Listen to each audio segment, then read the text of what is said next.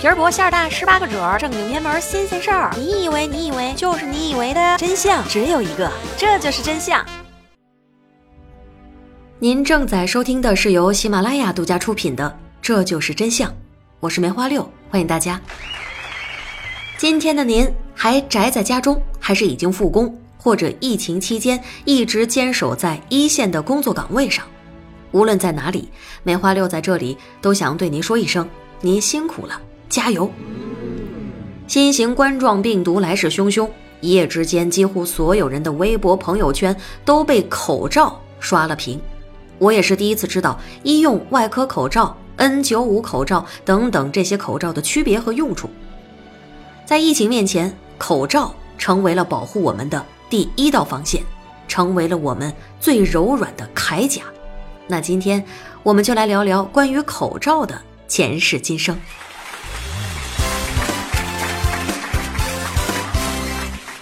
相信你一定在电影当中看到过，古时候为了阻挡不洁之气，人们会用一块布来遮挡面部。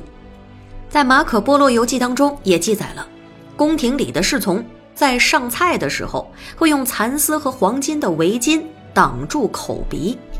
但是这种所谓的口罩并不是用于医学防治，所以不能算是医用口罩的起源。严格意义上的口罩发明至今只有短短的一百多年。这薄薄的一层口罩是人类千百年来用千万条生命的教训换来的医学进步。如果追溯口罩的前身，那还得看古今中外的医生们。在口罩用于医疗之前，接受手术的患者经常会伤口感染，死得莫名其妙。在十九世纪末，人类医学就已经演进到了细菌层面。在一八五七年，法国科学家路易斯·巴斯德关注细菌发酵的作用之后，人类对细菌的认知就开始飙车。又过了十年，英国外科医生约瑟夫·李斯特发明了外科手术的消毒技术。他用一种碳酸溶液喷雾剂对手术器械消毒，降低了病人的死亡率。他也被大家誉为了现代手术之父。到了1881年，德国微生物学家罗伯特·科赫开始研究加热灭菌，提倡手术工具应该用高热消毒。于是人们就开始用煮沸床单、睡衣、纱布的方式对手术进行消毒。到了1889年左右，美国外科医生威廉·斯图尔特·哈尔斯特德给手术室的工作人员配上了橡胶手套，严格强调手术过程当中的无菌技术。但是所有人都忽略了一个问题：医生和护士呼出的空气和讲话时候喷出的带有细菌的唾液，这些细菌落在血肉丰满的伤口上，在这样的条件之下，细菌愉快地生活着。玩过《刺客信条》的朋友应该都记得，游戏当中医生们一个个都戴着一种像是鸟嘴、全脸包裹的面具。这种面具在历史上确实存在，并且曾经在那个黑死病肆虐欧洲的年代，成为了医生的代名词。鸟嘴面具被广泛运用，但是因为黑死病、鼠疫在欧洲的大规模爆发。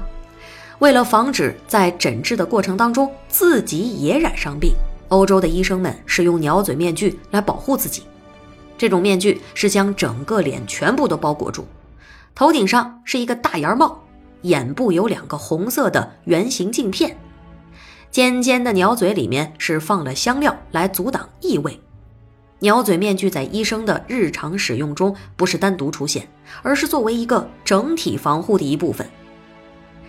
中世纪的医生们出门，那面具、手套、皮鞋、长裤、长袍缺一不可，接缝处都是通通给扎紧，可谓是全副武装。既然搞不清楚真正的传播渠道，那就干脆全身都给它裹上。这个设计思路，与其说是像口罩，倒不如说更像是防毒面具加上防辐射服。当然。这也不能彻底阻断疫情的传播，染病者依然大有人在。但有了这个面具，总归是聊胜于无。与此同时，在远离欧洲的东方也发生过一场大疫。在与时疫的斗争当中，中国明朝的医生们同样是意识到了预防传染的重要性。他在自己的书中就告诫人们，遇上瘟疫就得避免接触疑似传染源，同时可以用雄黄点入自己的鼻腔，将疫病阻挡于口鼻之外。明崇祯十四年的时候，中国东部爆发了一场大规模的瘟疫。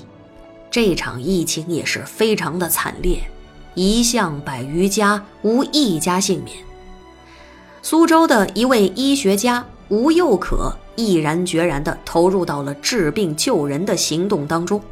通过观察和诊治，他确认了疫病具有极强的传染性。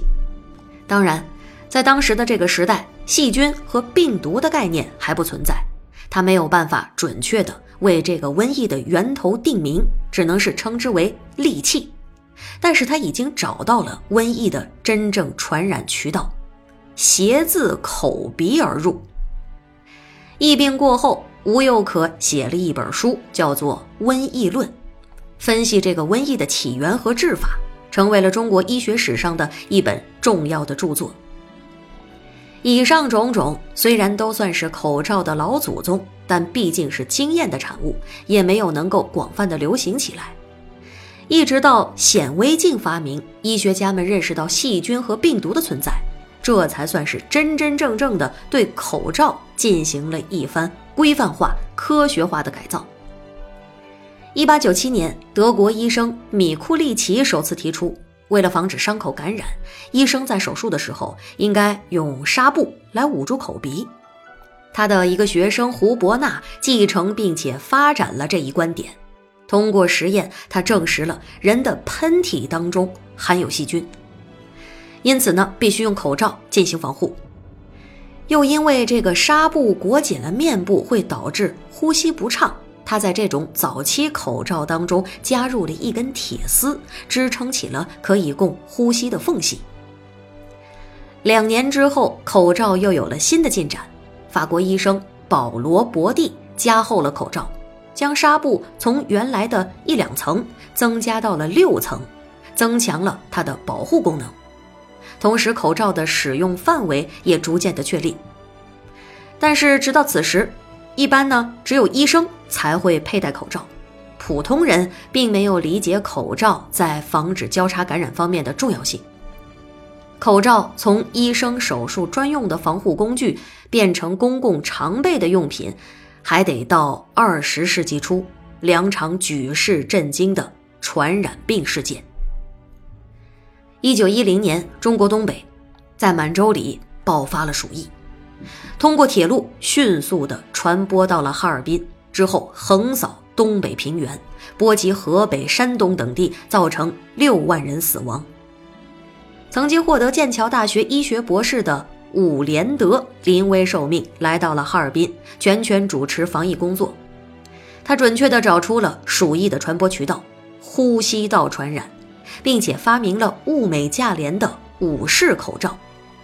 这种口罩就是两片纱布，中间包裹一块药棉。口罩分发给了市民，它能够阻止感染者喷出带细菌的飞沫。大幅度地降低了疾病的人际传播。通过隔离、消毒、尸体火化、推广口罩等等一系列的措施，这场二十世纪最大的鼠疫被控制住了，口罩功不可没。这场席卷半个中国的鼠疫终于过去了，但是仅仅几年之后，在欧洲也爆发了著名的西班牙流感。因为缺乏防治经验，从1918年开始，配合着一战结束大规模的返乡潮，流感在世界范围内迅速爆发。这场流感波及全球百分之二十的人口，约有五亿人感染了这种病毒。根据事后最保守的估计，全世界有五千多万人死于西班牙流感。在死亡的阴影之下，再迟钝的人也都懂得预防了。红十字会以及全世界的医护人员都在广泛宣传，呼吁所有的人在公共场合戴上口罩。甚至出现了乘客因为不戴口罩被售票员拒之电车门外的情况。这场噩梦一般的流感结束之后，口罩终于进入了普罗大众的视野，成为了预防传染病最方便的必备品。这时候的口罩主要的作用并不是防止健康人吸入细菌和病毒，而是防止感染者喷出的飞沫。今天的外科手术口罩也是如此。这个时候，采矿业向医护人员伸出了援手。现在非常著名的三 M 公司，曾经那个时候叫明尼苏达矿物及制造业公司。这个公司靠采矿起家，后来啥都敢插一腿。采矿业和制造业当中呢，经常要面对大量的粉尘，这些粉尘颗粒十分的细小，长期吸入会导致尘肺病。全世界无产阶级把工伤赔偿联合起来，就能让资本家赔死了。为了避免这种情况发生，三 M 公司刻苦钻研，发明了一种新的过滤口罩，并且获得了当时美国职业安全卫生研究所的认证。这就是后来我们熟知的 N95 口罩的雏形，其中这个 N 代表的就是材质，仅适用于过滤非油性颗粒，而95则是代表它的过滤能够达到百分之九十五。除了 N 系列的口罩之外，还有能够防护油性颗粒的 P 和 R 系列口罩的过滤效能，还有比95要更高的99和100。在二零零三年以前，中国的医疗系统当中，大部分使用的都还是脱脂棉纱布口罩，跟上世纪初的口罩差不多。按照当时的国家标准，脱脂棉纱布口罩应该由不少于十二层的纱布制成，纱布密度每厘米横竖都不能少于九根。对于口罩的过滤和防护效果都没有明确的规定。在当年咱们国家爆发的非典防治技术方案当中，曾认为佩戴大于十六层棉纱口罩才可以阻止一部分的病毒侵袭。但是经过检测中心测定，十六层普通材料口罩过滤效果是百分之二十四，二十四层的普通材料口罩过滤效果也只有百分之三十六点八。二零零三年，中国制定了医用防护口罩的国家标准。传统的棉纱口罩在医疗防护的主战场中终于光荣退役，被过滤效率达到百分之九十五的新型防护口罩所取代。那无论是 N95 口罩还是医用防护口罩，都能够有效的过滤细菌和病毒。在今天我们所要面对的疫情当中，他们也将保护更多的医生、护士和咱们普通市民。一百多年来，医学不断的发展，口罩的制作材料也不断的更新，但是它的原理是不变的。口罩的简单实用也经过了无数次的证明。在现在全国上下防治新型冠状病毒的情况之下，从你我做起，出入公共场合戴上口罩。